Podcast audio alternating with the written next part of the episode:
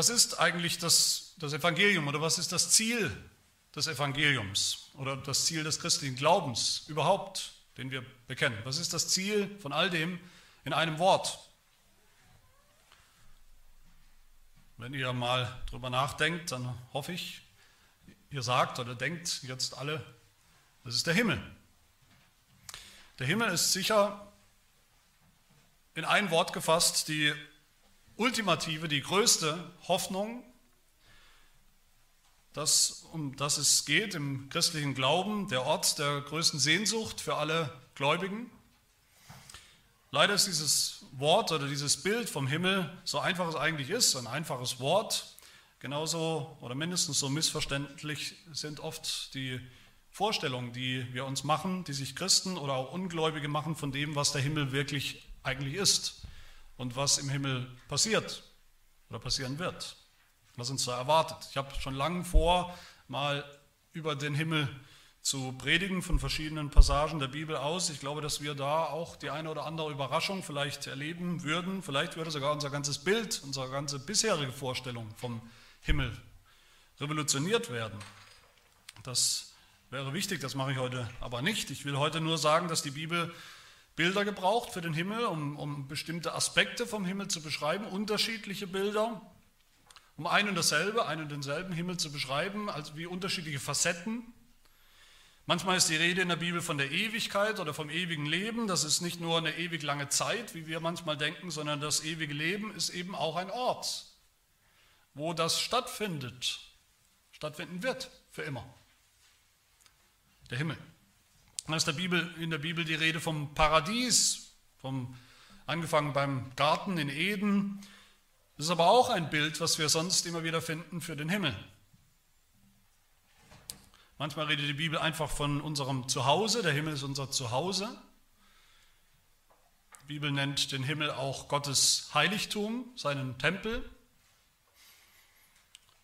Der Himmel ist das verheißene Land, das Gott uns, seinem Volk versprochen hat. Der Himmel hat auch eine Geografie. Er ist ein Reich, das Reich Gottes, das Himmelreich. Der Himmel ist auch ein Berg in der Bibel, der Berg Gottes, der Berg Zion, und der Himmel ist auch eine Stadt, das neue Jerusalem. Und der Himmel ist eine ganz neue Schöpfung, der neue Himmel und die neue Erde.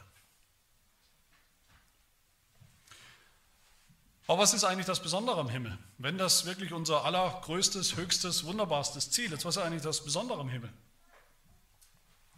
Was soll so toll sein an diesem Himmel?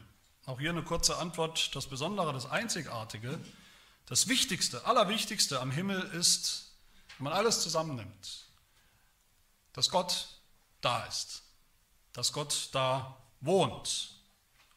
Das ist das Besondere.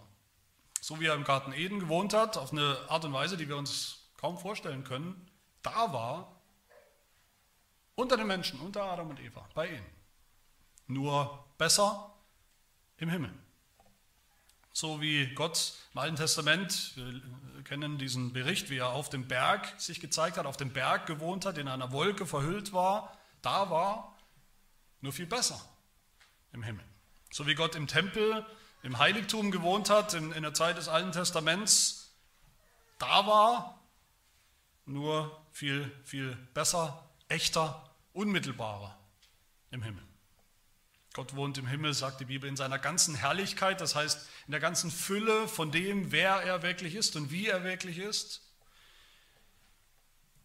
Aber im Himmel, der Himmel ist nicht nur der Ort, wo Gott so ist und wohnt, sondern er wohnt dort bei den Menschen, er wohnt da bei seinem Volk, er wohnt da bei uns, der neuen Menschheit, der Gemeinde.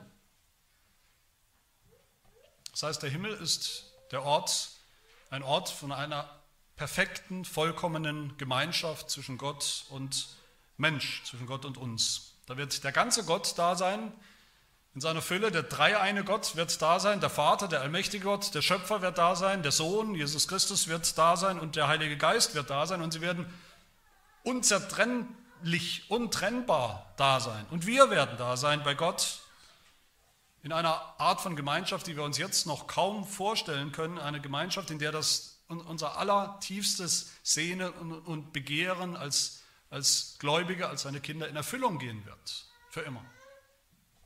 Das ist das höchste Ziel des Glaubens. Die allergrößte Hoffnung, die wir haben, die wir haben können, die wir haben dürfen, haben sollen. Viele Menschen wollen in den Himmel, auch die, die vielleicht sonst mit Kirche und Glauben wenig zu tun haben. Viele Menschen wollen aus allen möglichen Gründen in irgendeinen Himmel,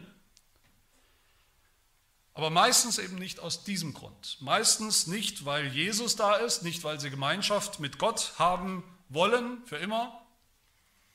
Diesen Himmel wollen sie nicht. Dieser Himmel klingt sogar sehr langweilig für sie in ihren Ohren. Aber für Christen ist das die Hoffnung, Gott in seiner Herrlichkeit, wie er wirklich ist, endlich zu sehen, endlich genießen zu können, endlich von dieser Herrlichkeit in, in, in Beschlag genommen zu werden, verändert zu werden, um, umfasst, umfangen zu werden.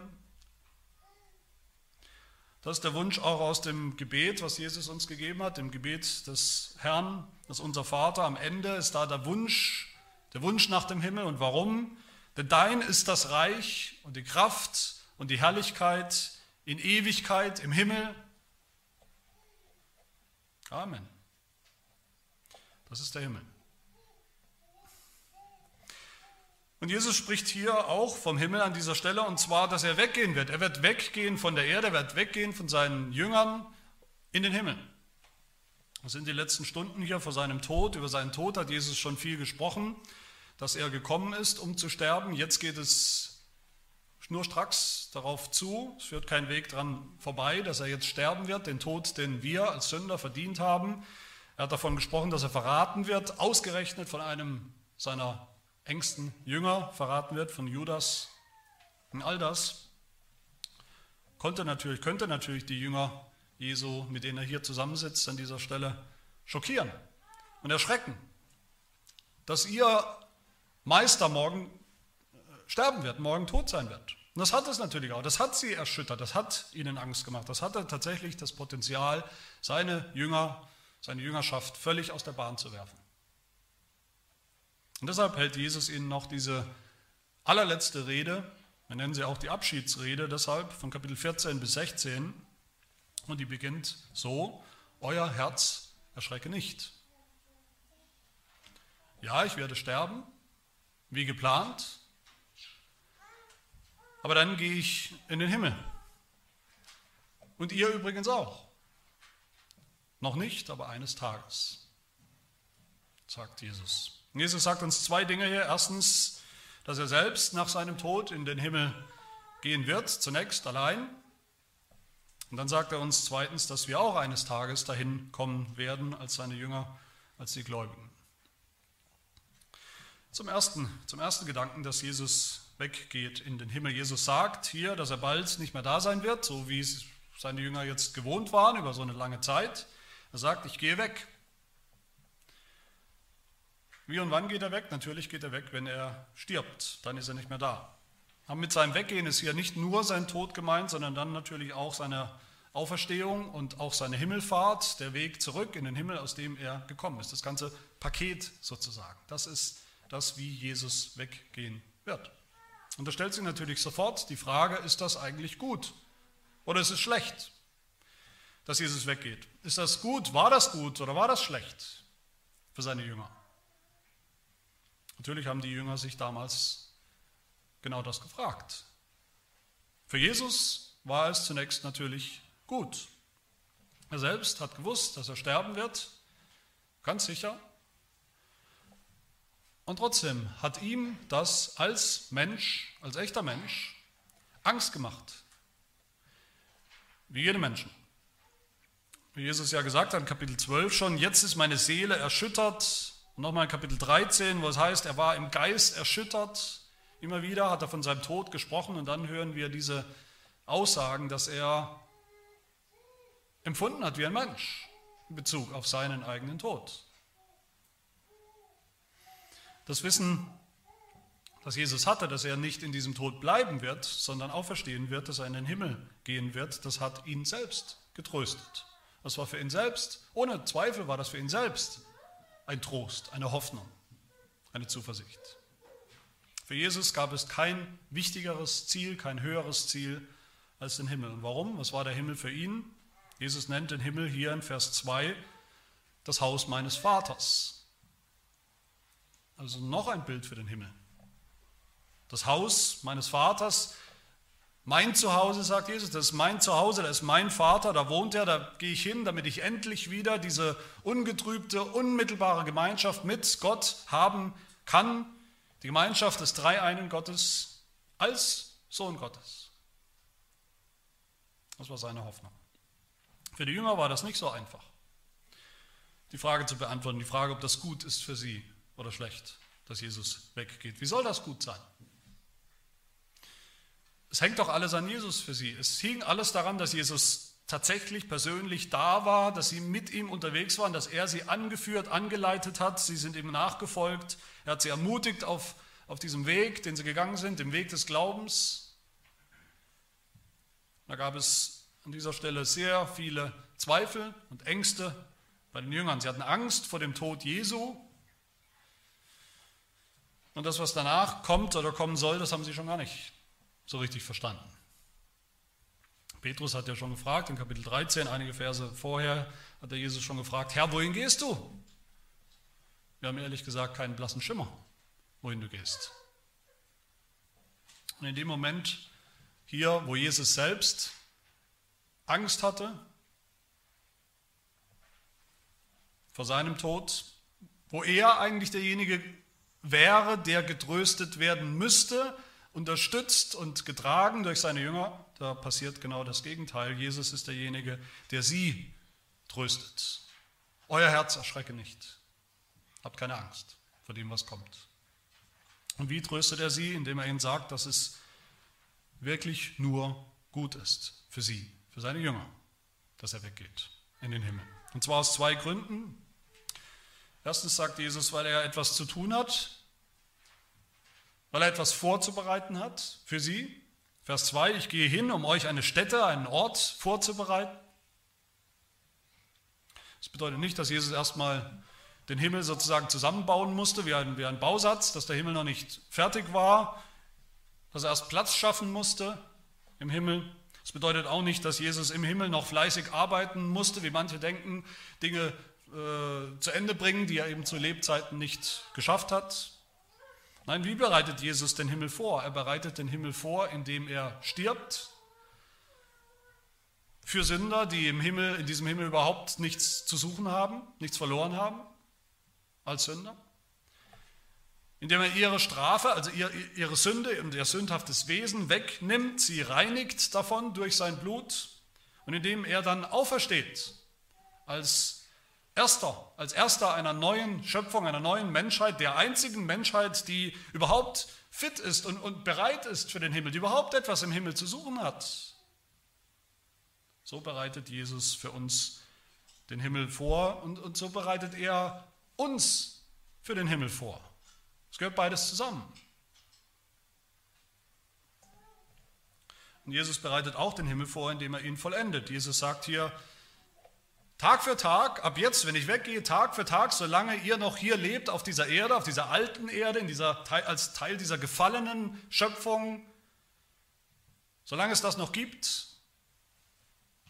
bin ich dabei, etwas Neues zu tun, etwas Neues hervorzubringen, eine neue Schöpfung, bis sie eines Tages ganz da ist, ganz dasteht, in vollem Glanz, in voller Herrlichkeit, in Vollendung. Auch das tue ich für euch, Jünger.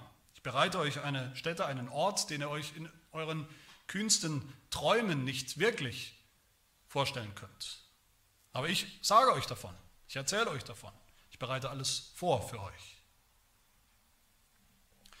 Und der zweite Trost, den Jesus hier seinen Jüngern gibt, der zweite Grund, warum es gut ist für sie, dass er weggeht, Vers 3, wenn ich hingehe und euch eine Stätte bereite, so komme ich wieder und werde euch zu mir nehmen, damit auch ihr seid, wo ich bin. Was für ein Trost. Nicht nur Jesus selbst geht in den Himmel als Sohn Gottes nach seiner wohlverdienten Auferstehung zurück in den Himmel, den er verdient hat, auf den er Anspruch hat, als sündloser Mensch und als Sohn Gottes, er verspricht auch seinen Jüngern, dass er sie holen wird, zu sich nehmen wird eines Tages. Und das ist mein zweiter Punkt hier. Wir gehen auch, wir kommen auch in den Himmel. Ihr werdet auch sein, wo ich bin, sagt Jesus. Ihr werdet auch sein, wo ich bin. Dann im Himmel. Das ist ein Versprechen. Das Versprechen, das Jesus seinen Jüngern gibt, bevor er geht.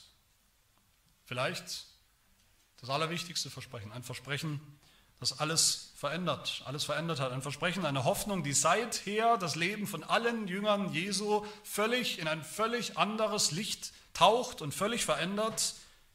Die Hoffnung, die Vorfreude auf den Himmel, ein Leben in dieser Welt, ja, das aber hingeht, das ein Ziel hat, das hingeht und hinführt in den Himmel. Den Himmel, der wie gesagt vor allem eines ist, nämlich bei Jesus zu sein, in Gottes Gegenwart zu sein, umgeben zu sein von Gottes Herrlichkeit. Für immer. Das ist eine Hoffnung für jeden von uns, für alle von uns, eine persönliche, eine ganz persönliche Hoffnung, die Hoffnung auf ein Weiterleben nach dem Tod, nach unserem eigenen Tod, eine Hoffnung auf die eigene Auferstehung, körperliche, leibhaftige Auferstehung. Das ist das auch. Aber Jesus meint hier viel, viel mehr als das. Jesus redet hier nicht nur davon, dass ein Jünger nach dem anderen, wenn er dann mal sterben wird, auch bei Jesus sein wird im Himmel, ein Gläubiger nach dem anderen, wenn wir sterben. Jesus redet hier vom endgültigen Himmel. Jesus redet von dem Endprodukt. Das ist die Stätte, das ist der Ort, den er bereitet, bis er selbst wiederkommt eines Tages. Jesus spricht von der Vollendung, von allem. Von dem Moment, wo es diese alte Schöpfung, diese gefallene Schöpfung mit ihrer Sünde, mit ihrem Leid, mit dem Tod, mit der Vergänglichkeit, mit der Sünde, wo es all das nicht mehr geben wird, sondern nur noch das Neue, etwas ganz Neues. Bei seiner Wiederkunft, wenn er kommt und alle seine Jünger zu sich nehmen wird. Wie er auch sagt hier in Vers 18, ein paar Verse weiter, er sagt, ich werde zu euch kommen. Ich komme zu euch. Noch einmal, am Ende von unserer Zeitrechnung.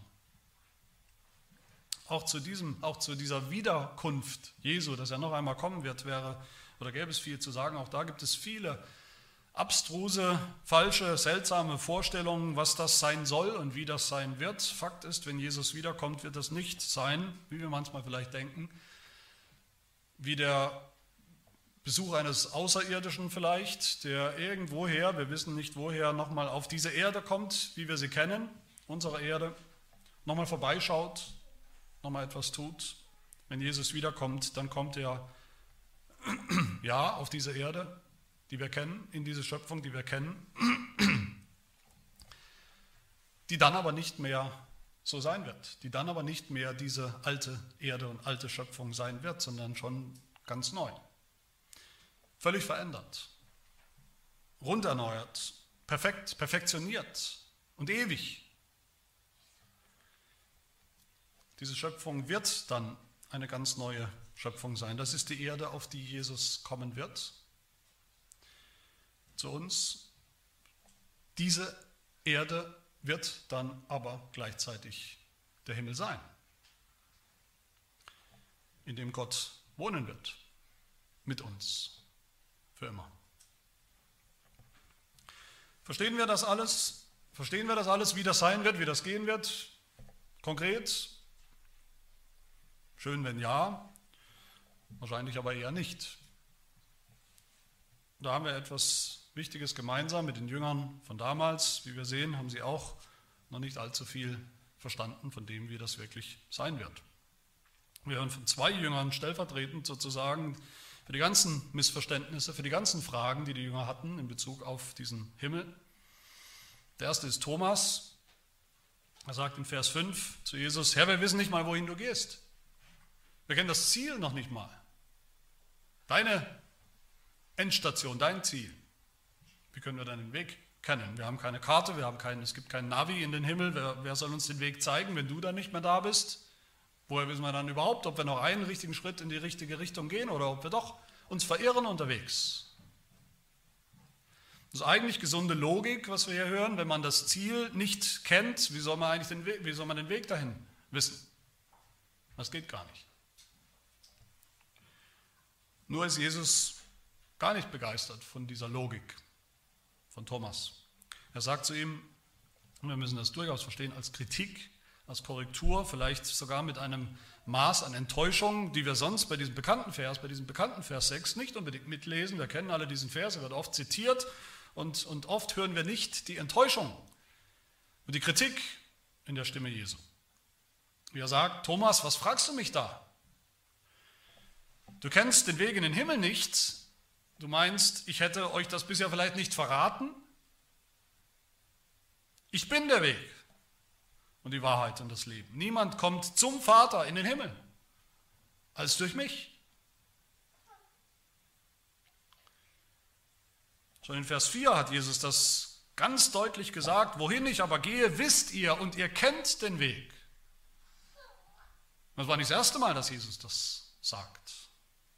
Der Weg in den Himmel, so hat es Jesus verstanden, so sagt das ja, der Weg in den Himmel ist, gar kein, ist, ist eigentlich gar nicht so schwierig, so schwierig zu verstehen. Das ist kein Geheimnis, das ist keine Astronautenphysik, das ist keine Relativitätstheorie oder was man immer vielleicht braucht für irgendwelche Spezialisten, die es rausfinden. Das ist nicht etwas ganz anderes als das, was ich euch immer schon gesagt und gezeigt habe.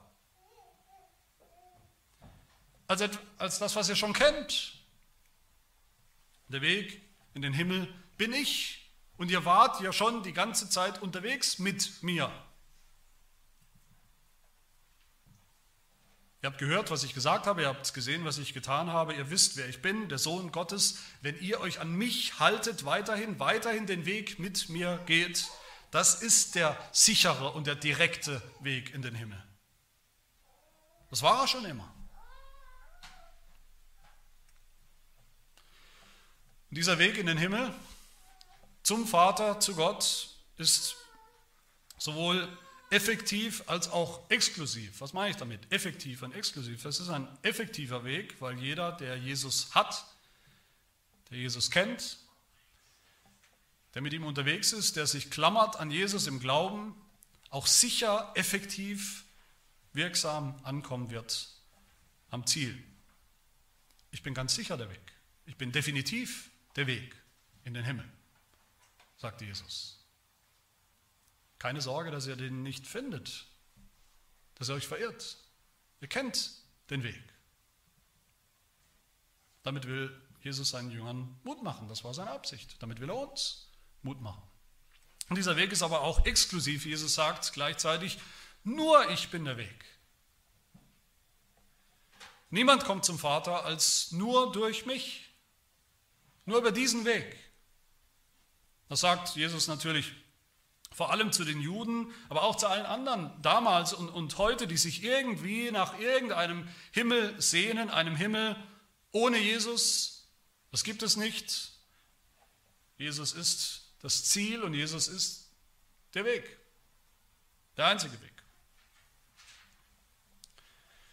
Der Weg, den Jesus selbst noch gehen muss, von der damaligen Perspektive, in der Zeit, in der wir sind, hier am Abend vor seinem Tod, sein Tod, der kommt als Strafe, als Opfer für die Sünden und seine Auferstehung zum neuen Leben, das ist auch unser Weg. Der Weg, den Jesus für uns gegangen ist und bereitet hat und uns gezeigt hat.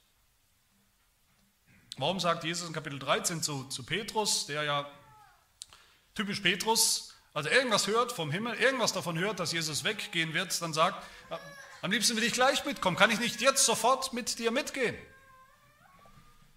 Und Jesus sagt zu ihm, nein, Petrus, wohin ich gehe, dorthin kannst du mir jetzt noch nicht folgen. Du kannst jetzt noch nicht hin, der Weg ist noch nicht bereit, der Weg ist noch nicht eröffnet. Ich muss ihn zuerst gehen. Der Weg ist, noch, ist erst dann offen, wenn Jesus gestorben und auferstanden ist. Wenn das Lamm Gottes geschlachtet worden ist für uns Sünder.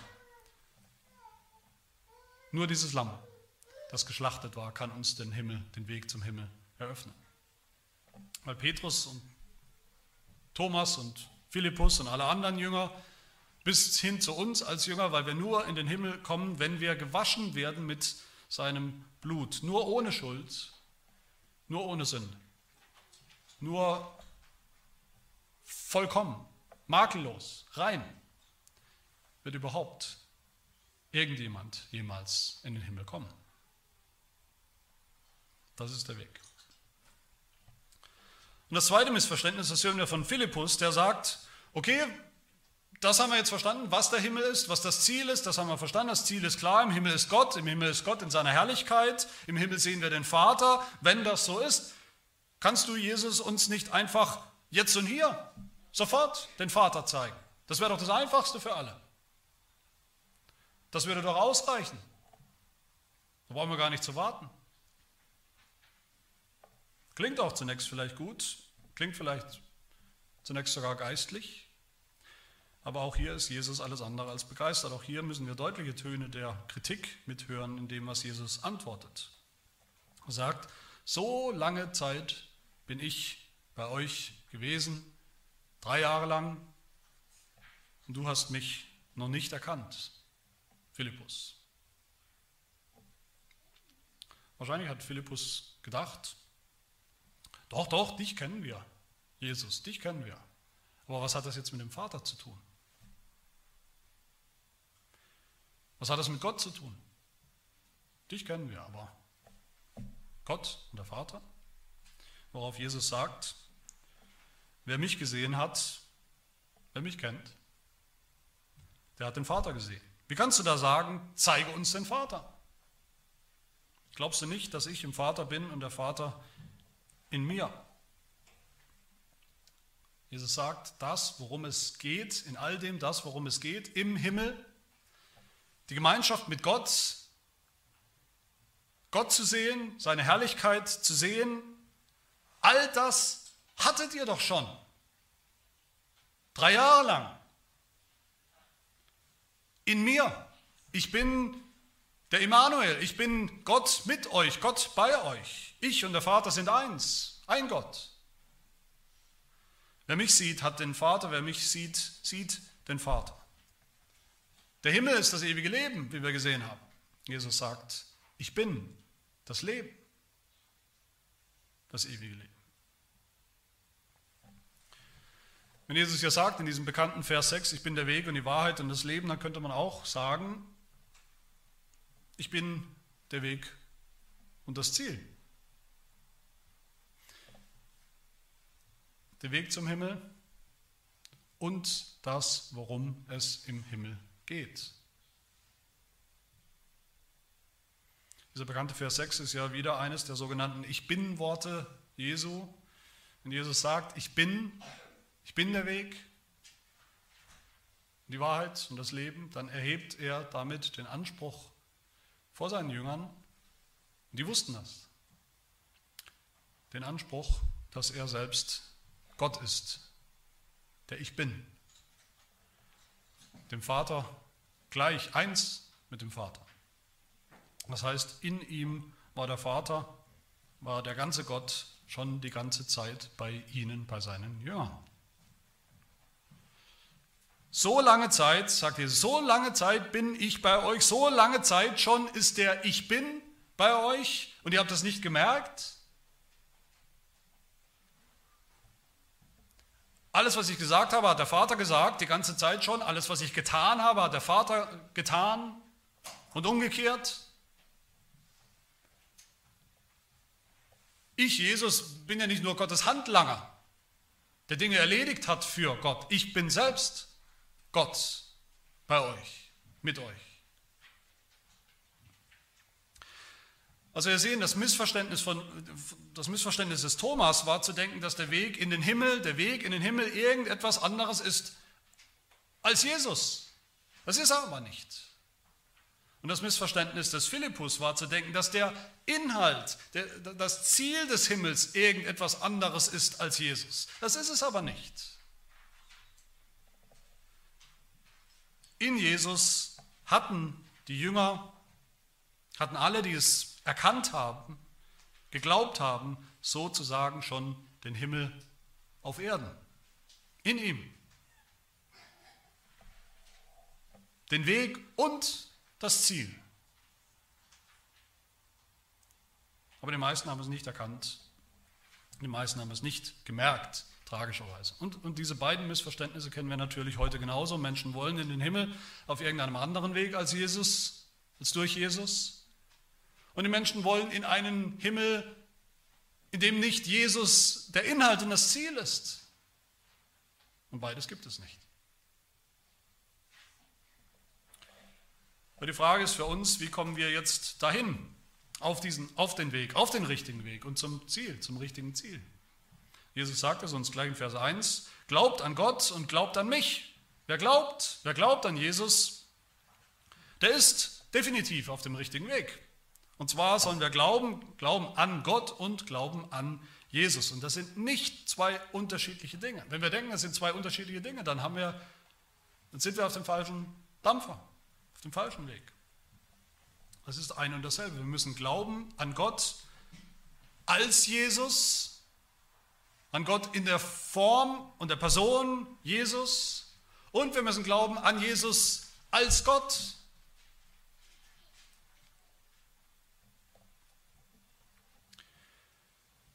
Meine Lieben, wenn wir vom Himmel reden, der Himmel ist keine unbegründete Hoffnung, wie viele denken.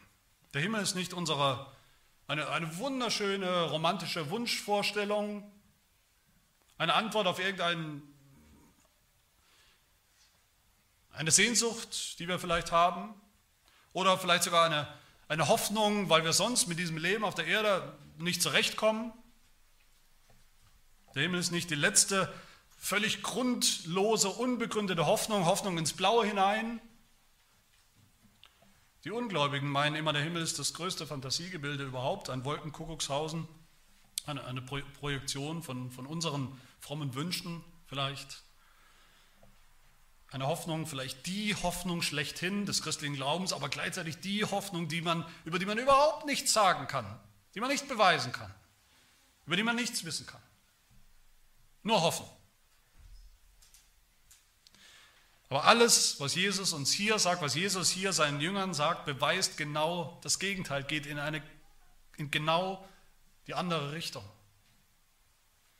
Der Himmel, von dem Jesus spricht, diese neue Schöpfung ist ganz genauso real, ganz genauso sicher wie diese erste Schöpfung, in der wir jeden Tag, jetzt noch, jeden Tag noch stehen, die wir sehen um uns herum, auf der wir mit beiden Beinen feststehen und dass wir dahin kommen, dürfen wir sicher wissen. Glauben und wissen. Zu Petrus hat Jesus gesagt, Kapitel 13, du wirst mir später folgen. Du wirst mir folgen in diesen Himmel. Keine Frage. Und uns gibt er dieselbe Verheißung, dieselbe Sicherheit. Auch wir werden ihm folgen eines Tages. Warum ist das so sicher? Warum ist das gewiss, dass wir in den Himmel kommen?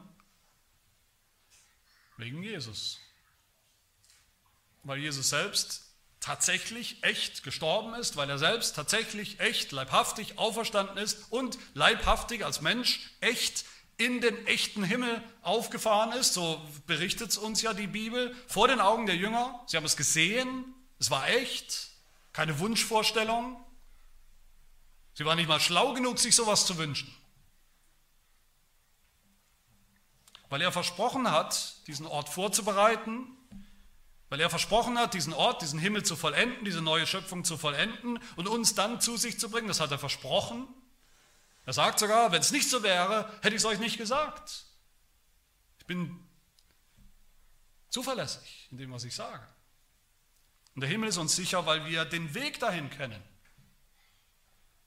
Weil wir Jesus kennen, kennen wir den Weg. Jesus ist nicht nur der Wegbereiter in den Himmel, er ist selbst der Weg. Und der Himmel ist uns sicher, weil wir schon jetzt den Vater kennen. Den Vater und Gott, der uns ja im Himmel erwartet. Das wird nicht eine Überraschung sein, etwas, was wir noch nie gehört und gesehen haben. Wer Jesus kennt, was er gesagt hat, was er getan hat, wie er die Menschen geliebt hat, sich für sich geopfert hat, der kennt schon den Vater.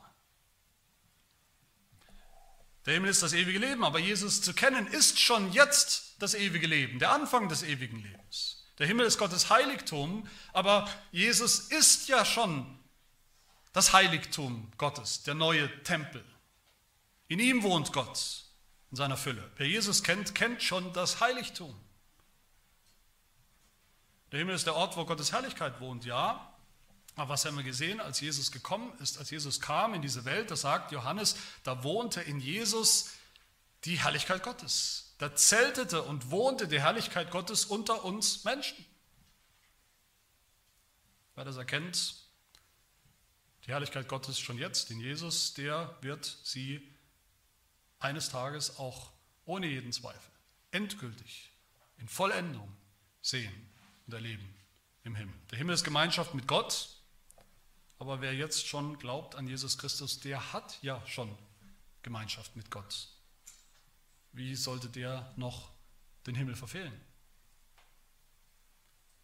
Der Himmel ist das Reich Gottes, aber dieses Reich ist ja schon angebrochen, hat Jesus immer wieder gesagt, in seinem Tun, in seinem Reden, in, seiner, in seinem Dasein ist das Reich Gottes schon angebrochen, nahe herbeigekommen. Und wir sind schon jetzt in diesem Reich, wenn wir glauben an Jesus Christus. Und dann werden wir auch ganz sicher für immer in diesem Reich sein und bleiben. Wer Jesus hat im Glauben, sich festgemacht hat an ihm, der hat jetzt schon alles, worum es im Himmel gehen wird, im Himmel in Vollendung gehen wird und in Ewigkeit gehen wird. Deshalb kann der, können wir den Himmel gar nicht verpassen. Meine Lieben, all das sehen wir dann auch im Herrnmal, das wir gleich miteinander feiern werden. Das Herrnmal ist was? Das Herrnmal ist ein Bild des Himmels. Es ist ein Bild der ewigen, ungetrübten Gemeinschaft, die wir haben werden. Gemeinschaft mit Gott, mit dem dreieinen Gott, mit dem ganzen Gott und Gemeinschaft miteinander. Als ein Volk, die neue Menschheit, die Auserwählten, die Gemeinde. Das Herrnmal zeigt uns den Weg dahin, den Weg in den Himmel. Durch Jesus, seinen Tod am Kreuz und seine Auferstehung. Das Herrnmal ist aber mehr als nur der Weg. Im Herrnmal bekommen wir schon jetzt Jesus Christus selbst, persönlich, leibhaftig. Haben wir Gemeinschaft jetzt schon dieser Zwischenzeit, in der wir leben, noch hier leben, diesseits des Himmels auf der Erde, haben wir schon echte Gemeinschaft mit ihm. Das Herrnmal ist ein Vorgeschmack der Gemeinschaft mit Gott, die wir haben werden im Himmel. Solange wir hier noch unterwegs sind als Christen in der Welt, in der Wüste sozusagen, ist das Herrnmal unsere Speise. Eine Speise in der Wüste, eine Zwischenmahlzeit könnte man sagen, die Stärkung für unterwegs, das, das wahre Fastfood, das wahre Fastfood für die Reise in den Himmel, nur gesund, und wirklich stärkend. Im Herrnmal halten wir Ausschau nach dem Himmel, wo Jesus schon ist.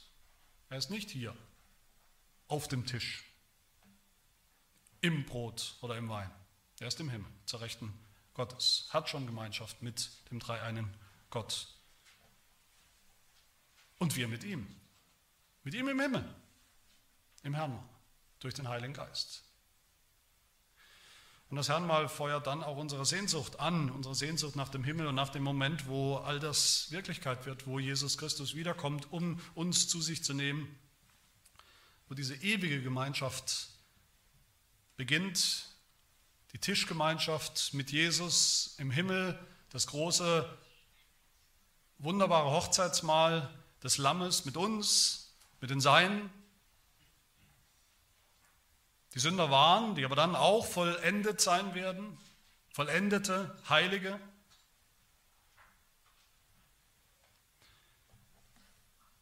So wollen wir, so sollen wir, so dürfen wir das Herrn mal begehen und so wollen wir und dürfen wir an Jesus Christus glauben als den Weg zum Himmel, als das Ziel des Himmels, die ewige, ungetrübte, vollkommene Gemeinschaft mit ihm, ein Glaube, der alle Furcht aus unserem Leben, aus unserem Herzen austreiben darf und austreiben kann. Amen. Beten. Unser Gott und Vater in Jesus Christus, wir danken dir, dass dein Sohn Jesus Christus gekommen ist als Gott und Mensch, um uns zu erlösen, um uns den Himmel zu öffnen, die Tür ins Paradies zu öffnen, die durch die Sünde verschlossen war. Und dass er selbst in den Himmel zurückgegangen ist, um unsere Erlösung zu vollenden, um uns den Himmel zu vollenden, in den wir einst gehen werden, aus Gnade als Vergebene, als Heilige, gewaschen in seinem Blut. Und so hilft, dass wir in diesem Leben auf der Erde, das wir noch vor uns haben, und all den Herausforderungen, dass wir in dieser Zwischenzeit leben, mit dem Ziel, mit dem Himmel fest im Blick, dass wir in allem, was wir tun, jeden Tag suchen, was droben ist, im Himmel, wo Jesus Christus schon ist. Und lass uns auch gleich im Herrn mal neu unseren Blick fest auf Christus richten, der durch das Kreuz und die Auferstehung in den Himmel eingegangen ist, wo er jetzt ist, wo er jetzt sitzt zu deiner Rechten, um uns eines Tages sehnsüchtig und sicher, gewiss dort zu empfangen. Das bitten wir in seinem Namen. Amen.